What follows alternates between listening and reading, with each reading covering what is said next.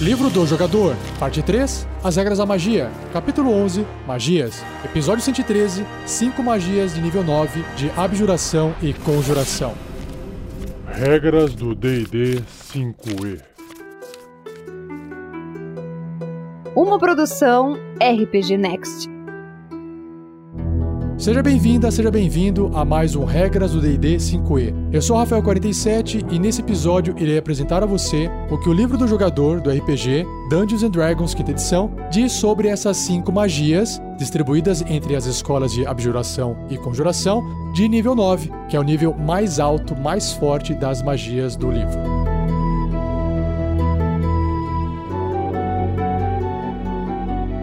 Seja você também um guerreiro ou uma guerreira do bem. Para saber mais, acesse padrim.com.br barra rpgnext ou picpay.me barra rpgnext.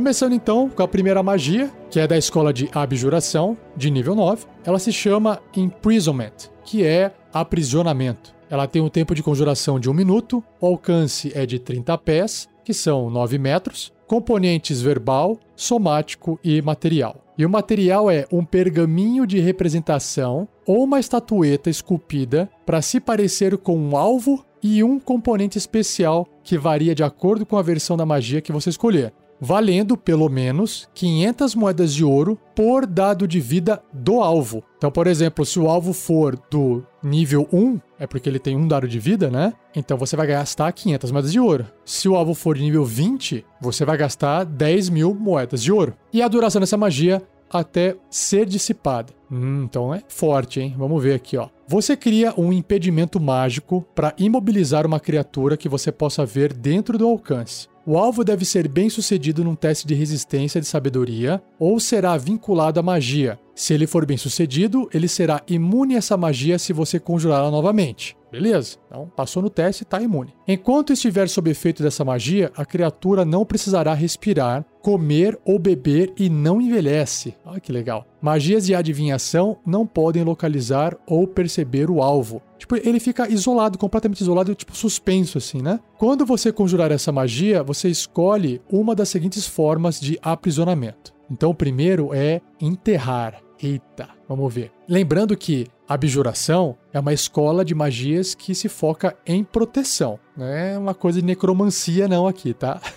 tá tentando proteger um alvo. Então, no enterrar, o alvo é sepultado bem fundo na terra, em uma esfera de energia mágica que é grande o suficiente para conter o alvo. Nada pode atravessar a esfera e nenhuma criatura pode se teletransportar ou usar viagem planar para entrar ou sair dela. O componente especial para essa versão da magia é um pequeno globo de mitral. Ah, entendi. Então você precisa encontrar esses itens, né? esses componentes especiais que a magia vai consumir, né? Legal. A próxima, que é o chaining, é acorrentar pesadas correntes firmemente presas ao solo, mantém o alvo no lugar. O alvo está impedido até a magia acabar e ele não pode se mover ou ser movido por nenhum meio até lá. O componente especial para essa versão da magia é uma fina corrente de metal precioso. Olha só que legal, né? A gente entende aqui que a proteção pode ser proteger você de algo ou proteger uma criatura de todo o resto.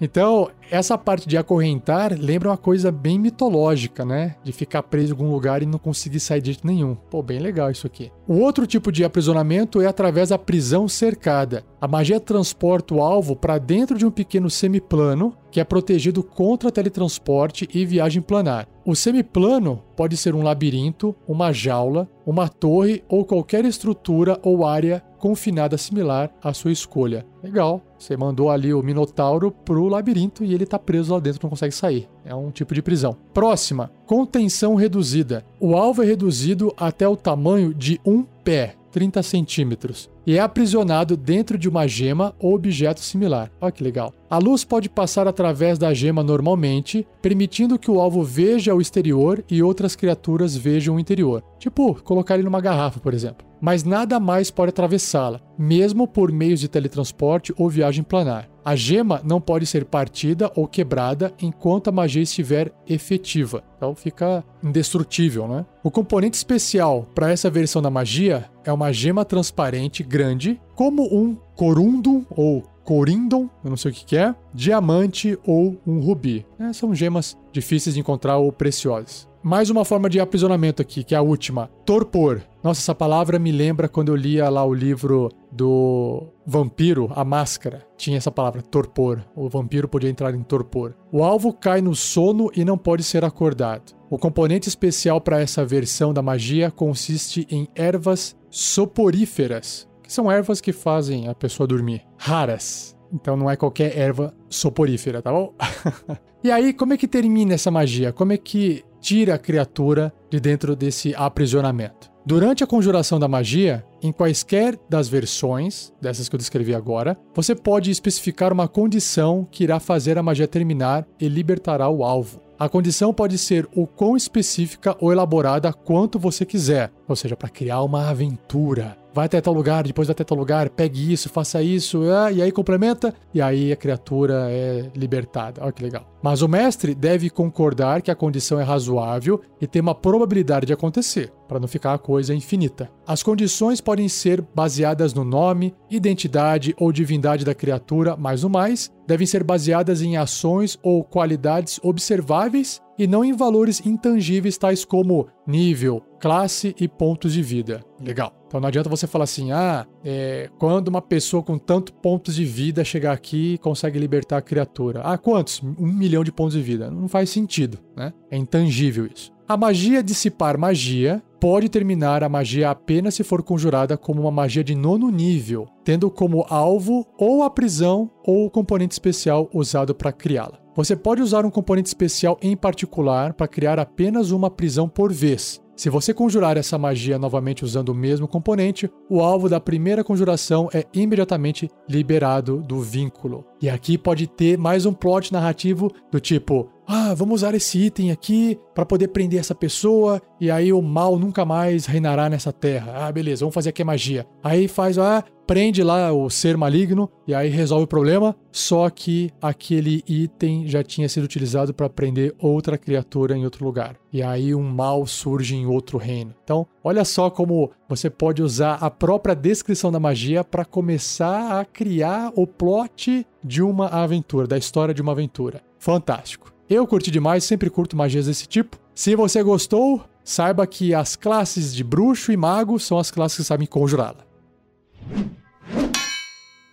Próxima magia se chama Prismatic Wall, que é muralha prismática, uma magia de nono nível de abjuração, com tempo de conjuração de uma ação, o alcance é de 60 pés, 18 metros, componentes verbal e somático, e a duração 10 minutos. E a descrição dela é longa, então vamos lá. Um plano cintilante multicolorido de luzes forma uma parede vertical opaca de até 90 pés, 27 metros de comprimento, 30 pés, que são 9 metros de altura, e uma polegada de espessura, que é 2,5 centímetros e meio, centrada num ponto onde você possa ver dentro do alcance. Alternativamente, você pode moldar a muralha numa esfera de 30 pés de diâmetro, 9 metros, centrada num ponto à sua escolha dentro do alcance. Então pode ser uma parede ou pode ser uma esfera que vai proteger alguma coisa lá dentro de algo que está fora ou prender, imagino eu, alguma coisa lá dentro. Vamos ver. A muralha permanece no lugar pela duração. Se você posicionar a muralha de forma que ela passaria através do espaço ocupado por uma criatura, a magia falha e sua ação e o espaço de magia são desperdiçados. Ou seja, você não pode tentar cortar alguém com essa magia, entendeu? a muralha emite luz plena num raio de 100 pés 30 metros, e penumbra, que é aquela luz mais baixa, mais fraca, por mais 100 pés, 30 metros. Você e as criaturas designadas, no momento que você conjurou a magia, podem passar através e permanecer perto da muralha sem se ferirem. Beleza, então tá ali, bonitinho, só uma luz colorida do seu lado. Agora, se outra criatura que puder ver a muralha se aproximar a mais de 6 metros, 20 pés dela, ou começar seu turno nessa distância, a criatura deve realizar um teste de resistência de constituição ou ficará cega por um minuto. Legal. A muralha consiste em sete camadas, cada uma de uma cor diferente, que são as sete cores do arco-íris. Quando uma criatura tenta tocar ou passar através da muralha, ela atravessa uma camada de cada vez até atravessar todas as camadas da muralha. À medida que ela passa ou toca em cada uma dessas camadas coloridas, a criatura realiza um teste de resistência e destreza ou será afetada pelas propriedades daquela camada, como descrito abaixo, que eu já já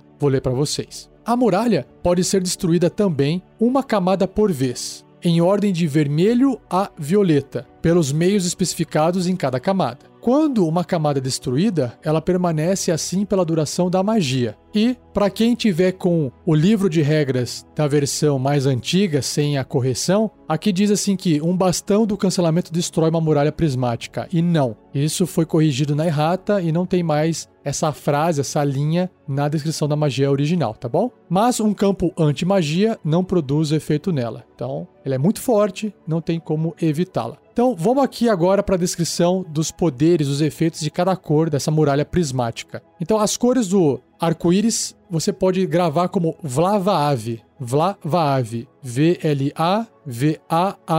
Vermelho, laranja, amarelo, verde, azul, anil e violeta. Então, começando com o vermelho. O alvo sofre 10d6 de dano de fogo, claro, vermelho, se falhar na resistência, ou metade desse dano se obtiver sucesso. Imagina, a criatura já pode estar cega. Aí se ela não cegou, ela quer continuar indo para frente. E aí se ela falhar no teste de destreza, ela já vai tomar dano de fogo. e mesmo que ela passe no teste, ela vai tomar metade desse dano, ou seja, não tem como escapar da queimadura. Enquanto essa camada estiver no lugar, ataques à distância não mágicos não podem atravessar a muralha. Então, além de causar dano, ela impede qualquer ataque à distância, tipo flecha. A flecha vai passar ali e vai, sei lá, vai ficar. Vai evaporar, né? Vai queimar, vai desintegrar com o calor e a munição não consegue passar por essa camada vermelha, não mágica. A camada pode ser destruída, causando-se pelo menos 25 de dano de frio a ela, apenas dessa forma. Beleza. Aí destruiu a camada vermelha, ou a criatura quer continuar sendo punida e, e, passando adiante. Nossa, imaginei agora uma situação onde alguém cria uma muralha dessa e é tipo uma tortura ou uma execução. Ou, enfim, essas coisas de coisa medieval, né? Que onde as pessoas são obrigadas a passar pelas cores e ver até onde ela, ela aguenta sobreviver. Nossa, mórbido. Mas isso é para vilão. É para vilão, é para criaturas que estão usando isso para maltratar pessoas. Tipo, eu lembro no Mad Max que tinha lá na cúpula do trovão, se eu não me engano. Era a cúpula que as pessoas entravam e só uma saía. Tinha um outro filme, que você não me lembro bem, que era também assim meio pós-apocalíptico, que tinha um, como se fosse uma espécie de labirinto cheio de, de coisas que as pessoas tinham que sair correndo e vinha um veículo atrás empurrando elas e a pessoa tinha que passar. Era um filme desses daí antigos, da década de 80, 90, não lembro agora, que tinha essa questão de forçar a pessoa a passar por um lugar e ela ia sofrendo e tal, e aí lá o mocinho e quer acabar com tudo aquilo lá. Mas é mais ou menos isso. Tô imaginando agora com essa magia. Vamos lá. Magia do nível laranja, agora cor laranja. O alvo sofre 10d6 de dano de ácido se falhar na resistência, ou metade desse dano se tiver sucesso. Então é sempre 10d6, né? O vermelho é fogo, o laranja é ácido, e aí, enquanto essa camada estiver no lugar, ataques à distância mágicos não podem atravessar a muralha. Olha só que legal. Então, o mágico passou pelo vermelho, mas não passa pelo laranja. A camada pode ser destruída por um vento forte. Interessante. Agora indo para o amarelo, o dano, né, 10d6 de dano elétrico e metade do dano se não passar no teste de resistência e destreza. A camada pode ser destruída causando pelo menos 60 de dano de energia a ela. Já na cor verde, que é a quarta cor, o alvo sofre 10d6 de dano de veneno, se falhar na resistência, ou metade se não passar no teste de resistência. A magia Criar Passagem, que é a magia Pass Wall, ou outra magia de nível igual ou superior que possam abrir um portal em uma superfície sólida, destroem essa camada. Imagina quanta coisa você não tem que se fazer e preparar para destruir essa camada, não? Pelo menos, talvez seja mais fácil você esperar 10 minutos, né? Passar para magia acabar. Indo agora para a cor azul, a quinta cor. O alvo sofre 10d6 de dano de frio, é, faz todo sentido. Se falhar na resistência, ou metade desse dano se tiver sucesso. A camada pode ser destruída causando pelo menos 25 de dano de fogo a ela. Beleza. A cor anil, ou em inglês é o índigo, diz o seguinte: se falhar na resistência, o alvo ficará impedido, que é o restrained que é tipo ficar parado ali sem conseguir se mover. Ele deve então fazer um teste de resistência de constituição ao final de cada um dos turnos dele. Se obtiver sucesso três vezes, a magia termina. Se falhar na resistência três vezes, ela se torna pedra. Nossa senhora é afetada pela condição petrificada, você já fica petrificado. Os sucessos e falhas não precisam ser consecutivos, é como se estivesse fazendo aquele teste contra a morte, e aí anote os resultados separadamente, né? Até um deles acumular três primeiro. Enquanto essa camada estiver no lugar, magias não podem ser conjuradas através da muralha. A camada pode ser destruída por luz plena, emitida pela luz do dia, magia luz do dia, ou uma magia similar de nível equivalente ou superior. Beleza. Por fim, a sétima cor, a violeta, diz o seguinte: se falhar na resistência, o alvo ficará cego, mais uma vez. Ele deve realizar um teste de resistência de sabedoria no início do seu próximo turno. Um sucesso na resistência acaba com a cegueira. Se falhar na resistência, a criatura é transportada para outro plano de existência escolhido pelo mestre e não estará mais cego. Oh, que beleza! Tipicamente, uma criatura que esteja em um plano que não seja o seu plano natal é banida para lá. Beleza enquanto que outras criaturas geralmente são enviadas para os planos astral ou plano etéreo. E eu vou falar mais um pouquinho, né, sobre esses planos em episódios futuros do Regras do D&D 5e. Por fim, essa camada é destruída pela magia Dissipar Magia ou por alguma magia similar de nível equivalente ou superior que possa acabar com magias e efeitos mágicos. Lembrando que essa magia de dispar magia só vai funcionar nessa camada violeta. Bom, eu acho que eu falei bastante aqui sobre essa magia, até trouxe algumas referências de filmes para vocês e alguns pensamentos meio sórdidos, e ela tem bastante eficácia, uma puta barreira protetora que tem várias camadas de proteção, dura 10 minutos e se tiver num formato esférico vai proteger quem vai estar tá lá dentro, né? Então imagina só que fantástico. Inclusive eu acho que você pode prender uma pessoa ali dentro, uma criatura ali dentro, se ela quiser sair, ela vai ter que também passar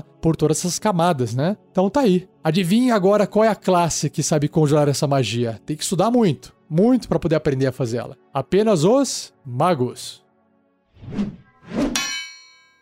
Próxima magia é uma magia bem famosa e o título dela é Gate, que é portal. Uma magia de nono nível de conjuração. Então agora eu já entro nas magias de conjuração, de nono nível. Então, a magia portal aqui, ela tem um tempo de conjuração de uma ação, o alcance é de 60 pés, 18 metros, componentes verbal, somático e material, e o material é um diamante valendo, no mínimo, 5 mil moedas de ouro. Isso aí, tem que ter esse componente e ele serve como um material para fazer a magia e não é consumido pela magia, senão estaria descrito aqui. A duração é concentração até um minuto. Então você conjura um portal conectando um espaço desocupado que você possa ver dentro do alcance. Há uma localização precisa dentro de um plano de existência diferente. O portal é uma abertura circular que você pode fazer ter de 5 pés, 1,5 um a 20 pés de diâmetro, 6 metros. Beleza. Você pode orientar o portal em qualquer direção à sua escolha, e o portal permanece pela duração ali funcionando. O portal terá uma frente e um fundo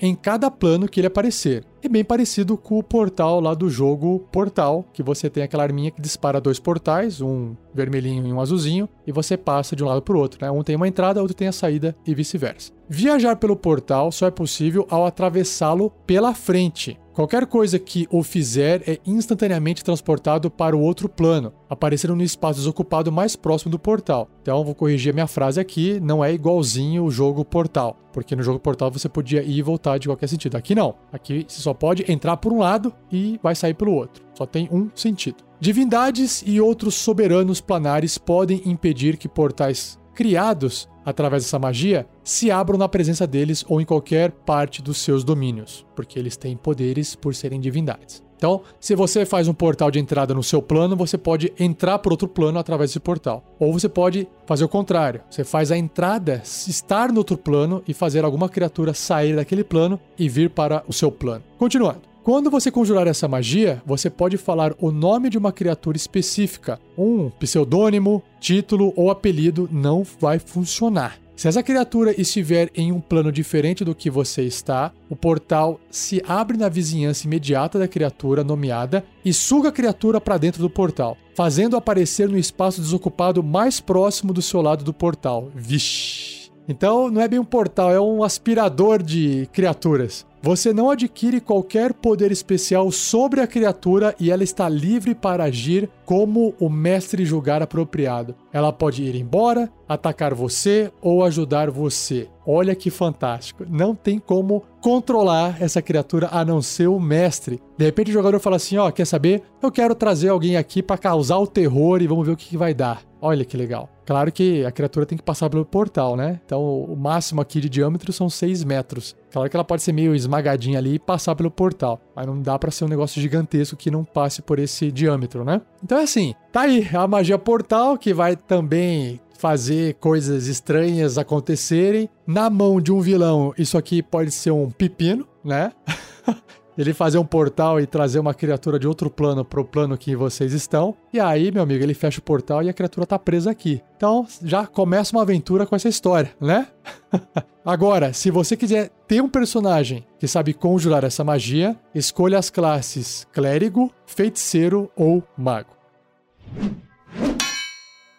Próxima magia é a Storm of Vengeance que é a Tempestade da Vingança. Uma magia de nono nível de conjuração, com tempo de conjuração de uma ação, o alcance, olha só, é o site, é até onde a vista alcançar. Componentes verbal e somático, e a duração é concentração até um minuto. Então vamos para a descrição aqui. Ó. Uma agitada nuvem tempestuosa se forma, centrada num ponto que você possa ver e se espalha num raio de 360 pés mais ou menos 108 metros. Relâmpagos riscam a área, trovões ressoam e ventos fortes silvam. Cada criatura embaixo da nuvem, a não mais de 5 mil pés, 1.500 metros abaixo da nuvem, quando ela aparece, deve realizar um teste de resistência de constituição. Com uma falha na resistência, a criatura sofre 2d6 de dano trovejante e ficará surda por 5 minutos. A cada rodada que você mantiver a concentração nessa magia, a tempestade produzirá efeitos diferentes no seu turno. Lembrando que se você tiver com uma versão do livro mais antiga, a frase aqui antes era efeitos adicionais e não é adicionais, são efeitos diferentes, ok? Então o que acontece? Na primeira rodada é isso, ela faz barulho, então você pode sofrer dano por causa do barulho e ficar surdo por causa disso. E aí numa segunda rodada ela vai mudando. O que acontece? Começa a cair uma chuva ácida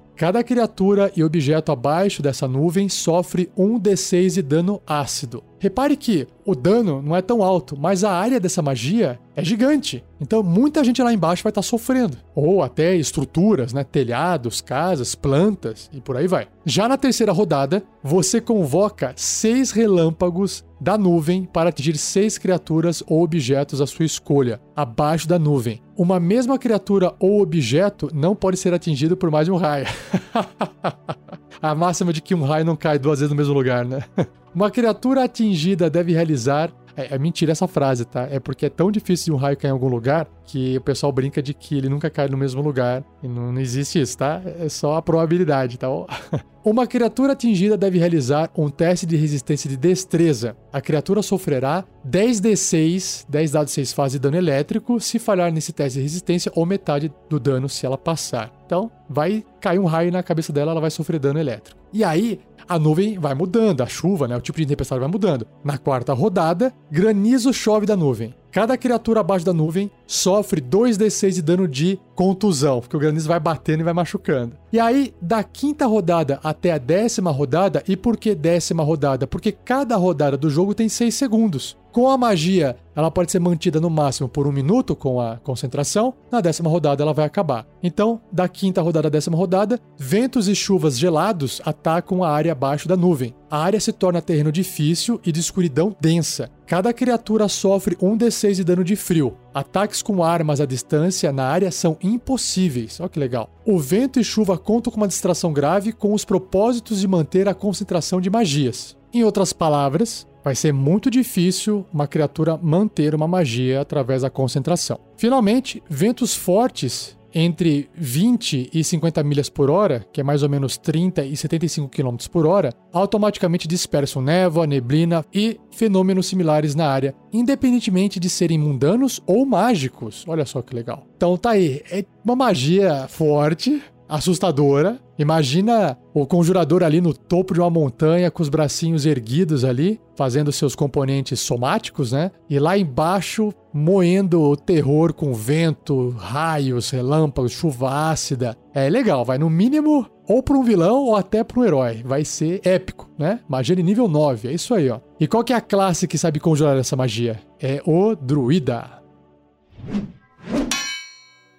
E para finalizar esse cast aqui de nono nível das magias de abjuração e conjuração, uma magia super famosa, se não for a mais famosa do nível 9, a magia de nono nível de conjuração, que é a magia Wish, que é desejo, é a magia do gênio da lâmpada, hã? Vamos ver como é que ela funciona. Eu nunca li ela na quinta edição, é a primeira vez aqui, hein? O tempo de conjuração dela é de uma ação, o alcance é pessoal, então só vai poder fazer o desejo em você. Componentes verbal e a magia é instantânea. Então, o uso básico dessa magia é de copiar qualquer magia de oitavo nível ou inferior, e você não precisa atender a qualquer pré-requisito da magia copiada, incluindo os componentes dispendiosos. A magia simplesmente acontece. Tá, esse é o jeito mais chato de usar essa magia, mas pode ser eficaz para um momento de emergência. Ah, eu quero fazer aqui uma magia de nível 8, você copia, faz ela, não gasta nada, nenhum pré-requisito, nada, simplesmente ela acontece. Ok, deu para entender. Agora vamos ver as outras partes aqui. Alternativamente, você pode criar um dos seguintes efeitos à sua escolha. São cinco efeitos aqui marcados com bullet point, com as bolinhas. Primeiro, então,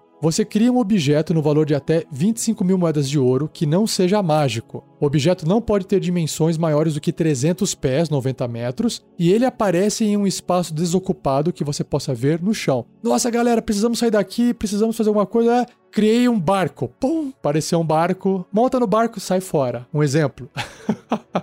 né? É um objeto. Legal. Outra opção. Você permite que até 12 criaturas que você possa ver recuperem todos os seus pontos de vida e você acaba com todos os seus efeitos descritos na magia Restauração Maior. Beleza, justo. É tipo um poder aí de divino que toca nas pessoas e cura, né? Só que para 12 pessoas. Legal. Terceira opção, você concede até 10 criaturas que você possa ver resistência a um tipo de dano à sua escolha. Como assim? 10 criaturas que eu possa ver vão ter resistência a um tipo de dano à minha escolha? E, tipo, não tem prazo para isso expirar? Elas ficam com uma resistência, sei lá, resistência a dano cortante. Todo dano cortante vai ser reduzido pela metade quando ela sofrer. E é isso? Caraca, isso é muito forte. Tá, mas deve ter uma pegadinha mais para baixo onde tem a descrição da magia, mas vou continuar com os efeitos aqui. Quarto efeito. Você concede até 10 criaturas que você possa ver imunidade a uma única magia ou outro efeito mágico por 8 horas. Por exemplo, você poderia deixar você e todos seus companheiros imunes ao ataque de dreno de vida de um Lich. Porra! Aí você vai enfrentar ali um Lich e aí tá imune a esse ataque é o modo God, né? O modo é hackear ali o, o joguinho, né? Forte pra caramba. E a quinta opção que temos aqui, você desfaz um único evento recente, forçando uma nova jogada de qualquer jogada feita na última rodada, incluindo o seu último turno. Ah, que legal. Tipo, dá um load, né? Deu um save, agora dá um load, dá um, carrega o jogo e volta. A realidade remodela-se para acomodar o novo resultado. Por exemplo, uma magia desejo poderia desfazer o teste de resistência bem sucedido de um oponente, um acerto crítico de um inimigo ou o teste de resistência fracassado de um amigo. Você pode forçar que a nova jogada seja feita com vantagem ou desvantagem e você pode escolher se irá usar o resultado da nova jogada ou da jogada original. Então, isso é bem forte também. Agora tem uma descrição a mais da magia, depois desses efeitos que ele sugeriu aqui, ó. Você é capaz de fazer coisas além do alcance dos exemplos acima. Apresente seu desejo ao mestre o mais precisamente possível. O mestre tem grande amplitude em definir o que ocorre em tais circunstâncias. Quanto maior o desejo, maior será a possibilidade de que algo dê errado. Ixi. Essa magia pode simplesmente falhar, o efeito do seu desejo pode ser apenas parcialmente atendido, ou você pode sofrer consequências imprevistas como resultado da forma que você formulou o desejo. Por exemplo, desejar que um vilão esteja morto pode impulsionar você para um período no tempo em que o vilão não esteja mais vivo. efetivamente removendo você do jogo. sei lá, ah, o vilão tá morto, você foi jogado, sei lá. Você desaparece e aparece em outro lugar, no mesmo lugar, daqui mil anos. tá morto, vilão.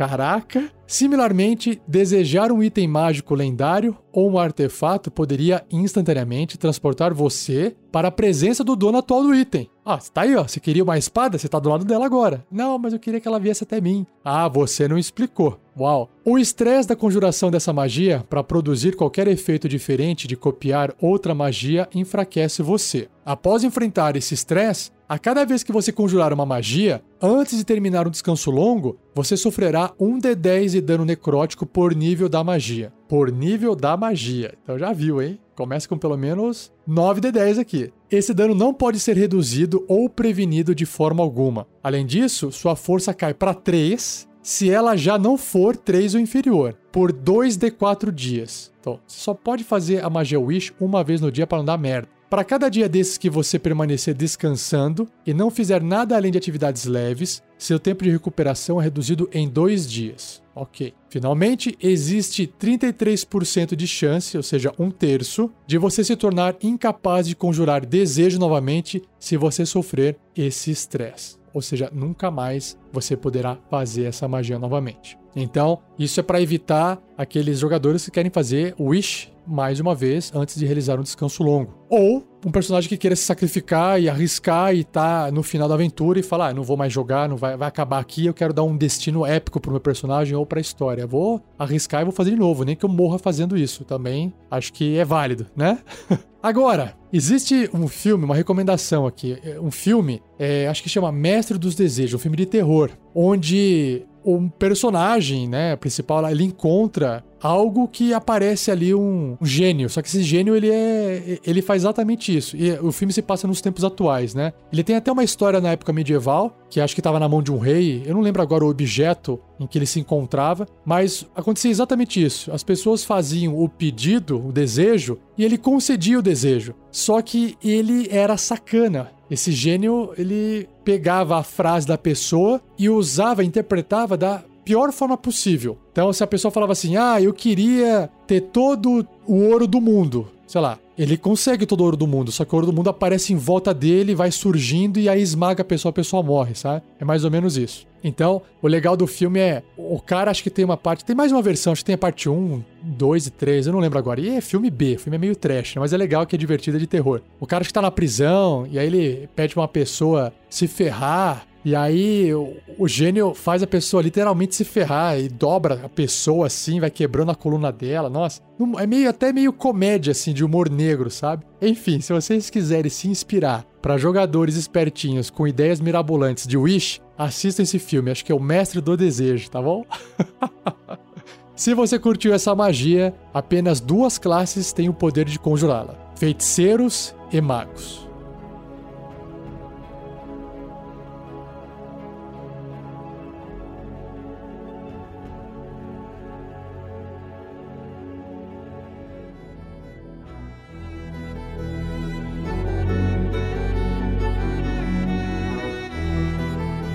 E assim eu encerro mais esse episódio do Regras do D&D 5e. Espero que você tenha gostado. Envie suas dúvidas para rafael47@rpgnext.com.br para eu poder fazer um episódio respondendo essas perguntas. Não se esqueça de compartilhar, continue a discussão do episódio no post dele, se você quiser comentar mais coisas, dar ideias de filmes. e um obrigado especial para Gleico Vieira Pereira, o editor desse episódio. E se você apenas ouve o regras do D&D 5e, saiba que o RPG Next também tem outros podcasts. Nós temos podcasts de aventuras RPG, que é o Tarrasque na Bota, Bate-Papo, que é a Forja, e também Regras do GURPS 4e, que é o nosso outro episódio de sistemas de RPG, que é gravado pelo Vinícius Watzel, beleza? Basta você acessar rpgnext.com.br e verificar esses nossos outros programas, certo? E não perca o próximo episódio, onde irei abordar seis magias, ainda de nível 9, só que agora de várias escolas: adivinhação, encantamento, evocação e ilusão. Não serão muitas magias, serão seis, é porque no nível 9 realmente tem menos magias, tá bom? E é por isso que estou distribuindo em várias escolas para poder não ficar um episódio muito curto. Então é isso. Obrigado, um abraço e até o próximo episódio.